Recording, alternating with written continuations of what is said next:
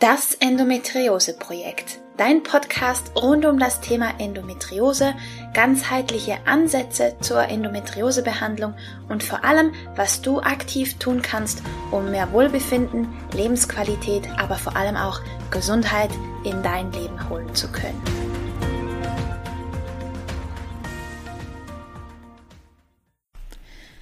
Hallo, ich heiße dich ganz herzlich willkommen zu einer weiteren Folge von das Endometriose Projekt. Ich bin Romina, ich freue mich sehr, dass du da bist, denn in der heutigen Folge dreht sich alles um den Flow. Ich habe mir Flow Coach Miriam Hofbauer ins Experteninterview geholt und wir besprechen natürlich Flow. Was Flow mit Endometriose zu tun hat? Nun, einerseits ist der Flow-Zustand extrem hilfreich, wenn es darum geht, in die Selbstheilung und in die Selbstwirksamkeit zu kommen. Und das kann einen immensen Einfluss auf unser Wohlbefinden und auf unsere Gesundheit im Allgemeinen haben. Und andererseits ist Flow auch einfach ein grandioses Tool, um produktiv sein zu können. Und genau das ist, wie ich zumindest finde, bei einer Krankheit wie Endometriose sehr, sehr nützlich und hilfreich. Denn ich weiß nicht, wie es dir geht, aber ich finde, dass wir die guten Tage, die guten Phasen so gut wie möglich nutzen können sollten. Und da ist natürlich Produktivität eines von ganz vielen Stechpunkten. Und ja, Miriam bringt da ganz spannende Inputs mit rein, was eben der Flow-Zustand genau ist. Wir schauen uns auch an, was du aktiv tun kannst, um den Flow-Zustand willentlich herbeizuführen oder zumindest die Wahrscheinlichkeit, dass du in den Flow kommst, zu erhöhen. Und das ist natürlich ganz spannend. Und wir sprechen auch darüber, eben was der Flow mit unserer Gesundheit macht und wie wichtig Flow als positive Ressource ist, um in die Selbstwirksamkeit zu kommen und dass Flow halt ein Pfeil in unserem Gesundheitsköcher sein kann. Und deswegen wünsche ich dir jetzt ganz viel Spaß mit dem ersten Teil des Interviews mit Miriam. Ich habe heute die wunderbare Miriam Hofbauer bei mir im Interview. Die Miriam ist Flow Coach und sie wird uns heute ganz viel über das Thema Flow erzählen, logischerweise. Und ich freue mich riesig, dass du da bist. Hallo Miriam.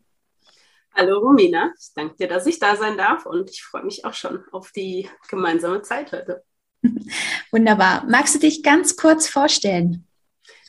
Mache ich gerne. Also, ne, du hast ja gerade schon gesagt, mein Name ist Miriam Hofbauer. Ich bin Flow Coach, das heißt, ähm, ich bin so ein bisschen ganzheitlich ausgerichtet. Ja? Ich helfe ähm, meinen Klienten dabei, Kopf, Körper und Geist wieder zusammenzubringen, um unter anderem mit Stresssituationen umzugehen, also Thema Stressmanagement, aber auch einfach, um im Alltag mehr tatsächlich in den Flow zu kommen, also öfter diesen Zustand zu haben, wo ich sage, geil, ne, das läuft gerade wie geschmiert und man braucht so gut wie gar keine Energie dafür aufwenden.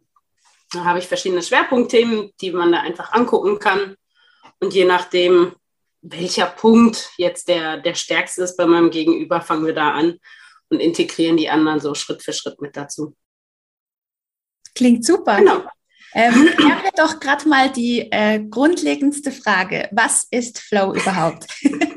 genau ein beschwingtes Wort. Ähm, das Thema Flow oder der Zustand des Flows wurde vom äh, Glücksforscher Mihaly Csikszentmihalyi, ein ganz toller Name, den ich nie richtig ausgesprochen bekomme, ähm, definiert als ein Zustand, in dem man um sich herum so ziemlich alles vergisst. Also man vertieft sich völlig in eine Aufgabe oder in ein Geschehen und ähm, wird da quasi drin absorbiert.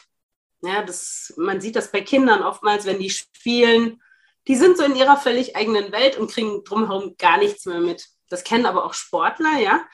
Die nennen es teilweise an, anders. So Läufer zum Beispiel sprechen von The Zone. Also sie laufen einfach durch. Bei Schwimmern gibt es Ähnliches und das kannst du auch beim Skydiving haben, was ich nie ausprobiert habe und noch nie machen werde. aber ich habe es mir erzählen lassen. Aber eben auch, ähm, wenn man zum Beispiel am Computer sitzt, äh, wenn wir einen Artikel schreiben oder so. Ja? Es wird definiert als ein Zustand zwischen, ein optimaler Wert irgendwo zwischen Überforderung und Unterforderung. Also man wird schon ein Stückchen gefordert, aber es passt zu den eigenen Fähigkeiten. Und man hat einfach Spaß dran. Und das ist dann so dieses, ja, im Tunnel sein, kann man es vielleicht auch nennen. Ja? So, man kriegt links und rechts sich mal mit. Und das Schöne ist wirklich, dass es sich so super leicht und unaufwendig anfühlt. Ja. Genau. Also ich kenne das ähm, von mir, wenn ich zum Beispiel schreibe oder so. Und dann ähm, vergesse ich völlig Raum und Zeit um mich herum und dann gucke ich auf die Uhr und dann sind irgendwie zwei Stunden rum. Und ich weiß gar nicht, was passiert ist. Also ich nehme an, das ist Flow-Zustand, oder? Genau. Das ist, das ist genau dieser Flow-Zustand und den kann man halt auf, bei völlig unterschiedlichen Sachen erleben. Genau. Ja. In der Regel ist es irgendetwas, was uns Spaß macht, ja, wo wir drin aufgehen, wo wir einen Sinn drin sehen, also es funktioniert wahrscheinlich eher schwieriger, wenn dein Chef dir jetzt irgendwie einen Stapel Blätter auf den Tisch legt und sagt, so, tipp mir die ab. Es soll Leute geben, die haben da Spaß dran und dann kann das auch gut funktionieren. Aber wenn das jetzt nicht gerade zu den Lieblingsaufgaben gehört, dann ist das wahrscheinlich ähm, eher sehr schwierig, in den Flow zu kommen. Ja. Genau. Und Was? Ja, erzähl. Entschuldige, ich wollte gerade sagen, also es gibt halt so ein paar Tipps und Tricks, wie man diesen Zustand auch herbeiführen kann ne, so dass man öfter reinkommt. Dann schieß mal los. Also eines der wichtigsten Punkte ist tatsächlich Fokus. Also ich suche mir eine Sache raus, eine Aufgabe. Und im Idealfall ist die mir auch wichtig.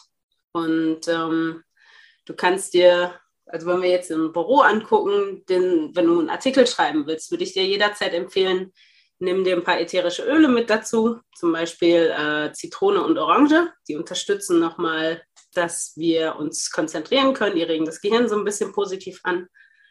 Und ähm, ja, sieh zu, dass du nicht abgelenkt wirst. Ne? Also Tür zu, Zettel draußen dran, nicht, bitte nicht stören und du kannst dir dein zu trinken und alles parat stellen, sodass du einfach deine Aufgabe nicht unterbrechen musst.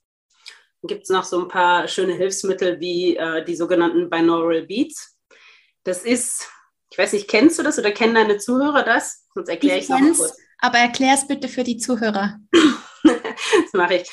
Das sind ähm, Tonfrequenzen, die man am besten über Kopfhörer hört, weil die auf beiden Ohren leicht unterschiedlich ausgespielt werden. Und dadurch muss das Gehirn sich nochmal ein Stückchen extra anstrengen, um sie übereinander zu bringen. Das heißt, erst unser Gehirn formt daraus eine Melodie quasi. Und die kann man ähm, in verschiedenen Frequenzen bekommen, zum Beispiel zum Runterkommen, zum Einschlafen oder eben auch zum Fokussieren oder zum Lernen.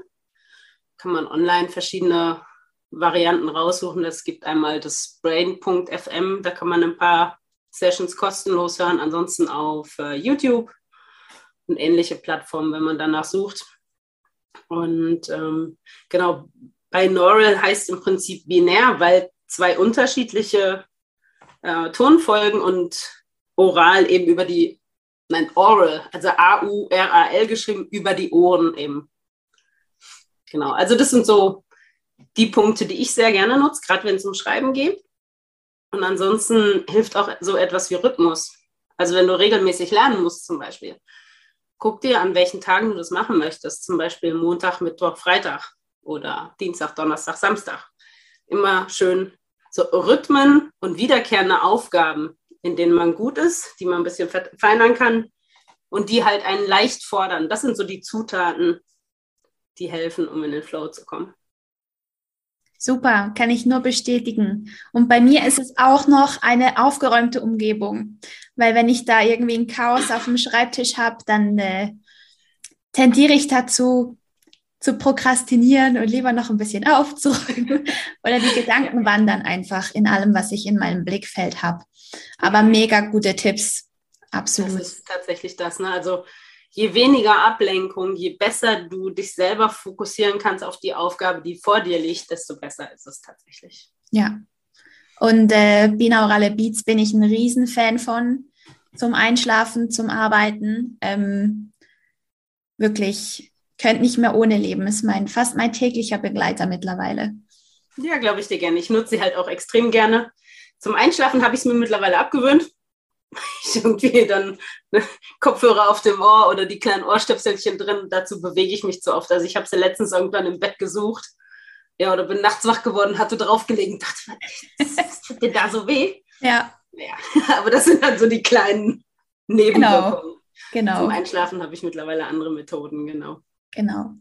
Ähm, das ist jetzt so sehr produktivitätsbetont, was wir mhm. besprochen haben, was absolut Sinn macht, weil ich glaube, gerade mit einer chronischen Erkrankung wie Endometriose ist es halt umso wichtiger für sich Tools zu haben, um produktiv arbeiten zu können, um auch die guten Tage und guten Phasen für sich optimal zu nutzen. Aber mhm. mich wird auch noch extrem interessieren, wo du den Link siehst zwischen Flow und grundsätzlich unserer Gesundheit. Also ähm, man kann es von beiden Seiten her angehen. Ne? Also zum einen hilft der Flow-Zustand, sich gesünder zu fühlen, weil du einfach Glückshormone produzierst in diesem Zustand. Ja? Das ist tatsächlich mal nachgewiesen worden, biochemisch, dass unter anderem Serotonin ausgeschüttet wird. Und das heißt, wir, wir haben unsere ganz eigene ähm, Methode, den, die Stimmung zu heben was ja schon extrem wichtig ist, gerade wenn man krank ist, sich öfter mal schlapp fühlt oder auch ähm, nicht so gut drauf ist oder irgendwas wehtut, dann sind ja gerade solche Momente umso wertvoller, wenn man sie dann auch genießen kann. Und auf der anderen Seite ähm, sage ich schon, es ist wahrscheinlich ein Stück weit hilfreicher, je gesünder man ist, desto leichter kommt man wahrscheinlich in den Flow.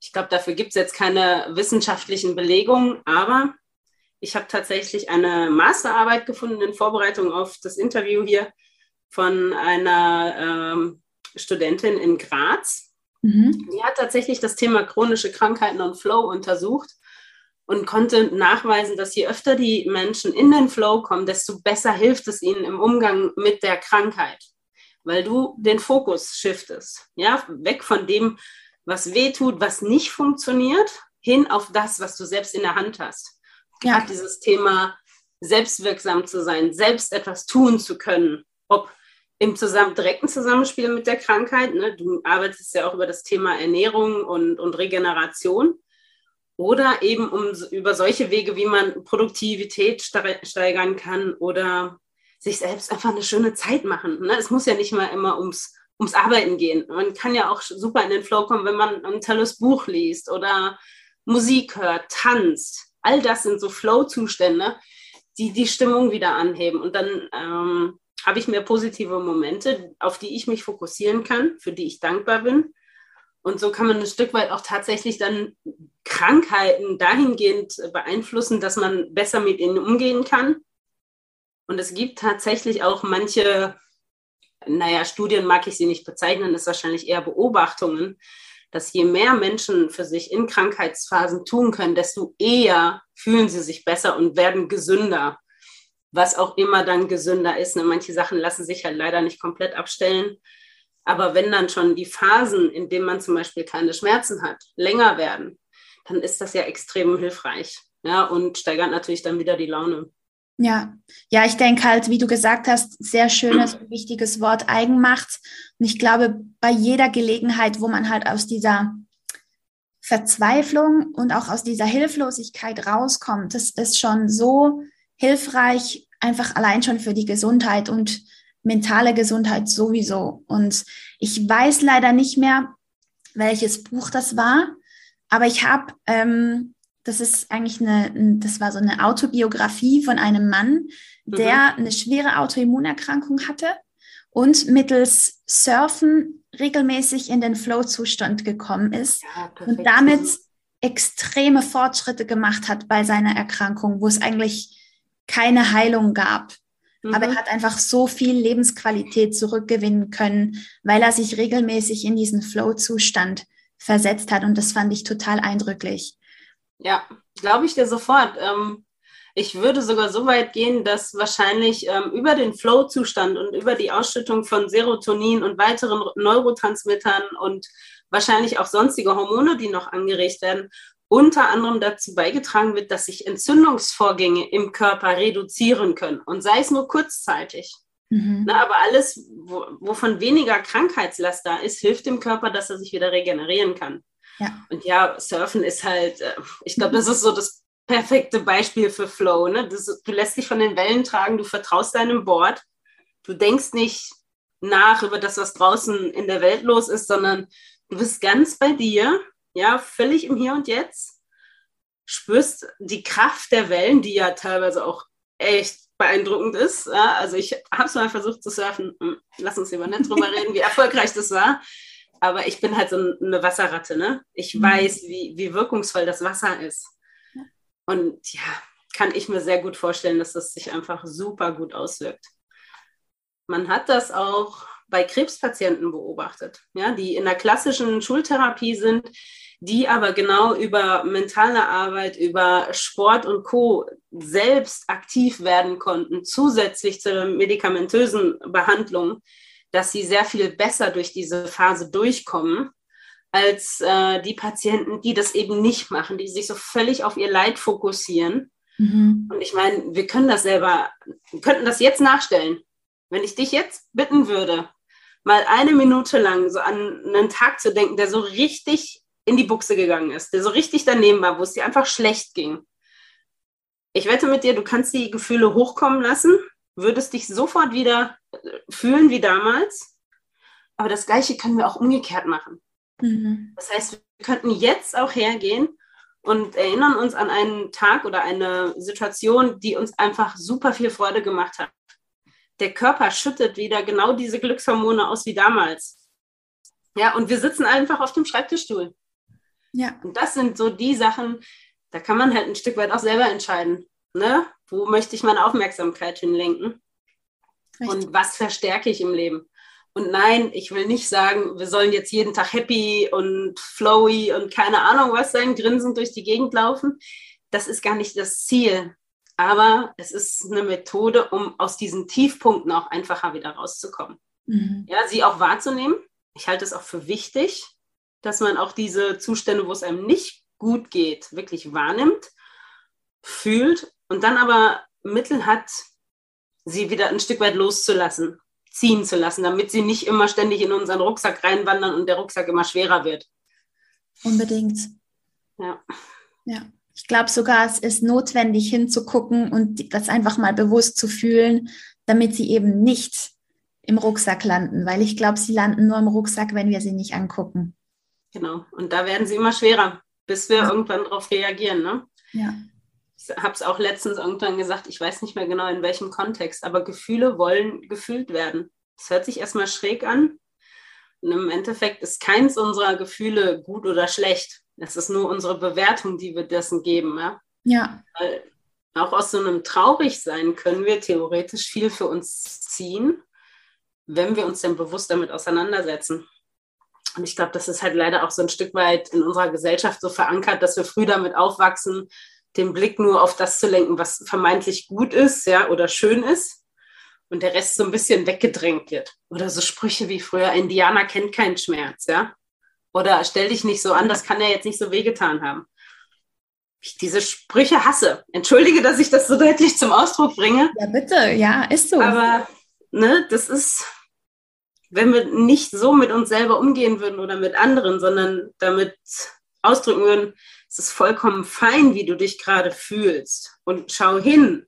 Und dann wird das in Summe wieder weniger und wir können es loslassen und als Erfahrung mitnehmen. Oder wir verdrängen es so lange, bis irgendwann der Körper sagt, so, wenn du nicht hinhören willst, dann werde ich jetzt halt richtig laut. Dann musst du, ne? Dann zwinge ich dich dazu. Ja. Und das genau. ist nicht so wirklich schön. Nee. Nee. Aber ich finde es einfach schön, dass du das so hin, ähm, so hervorhebst mit der, mit der eigenen Wahl. Weil da sind wir einfach bei der, bei der Eigenverantwortung und das hat nichts mit, mit Schuld zu tun, sondern es ist, die Situation ist, wie sie ist, aber ich kann wählen, wie ich damit umgehe. Ja. den Rest meines Lebens gestalte. Und auch wenn, wenn sich vielleicht gesundheitlich nichts verbessern sollte, kann ich trotzdem entscheiden, wie ich durchs Leben gehe damit.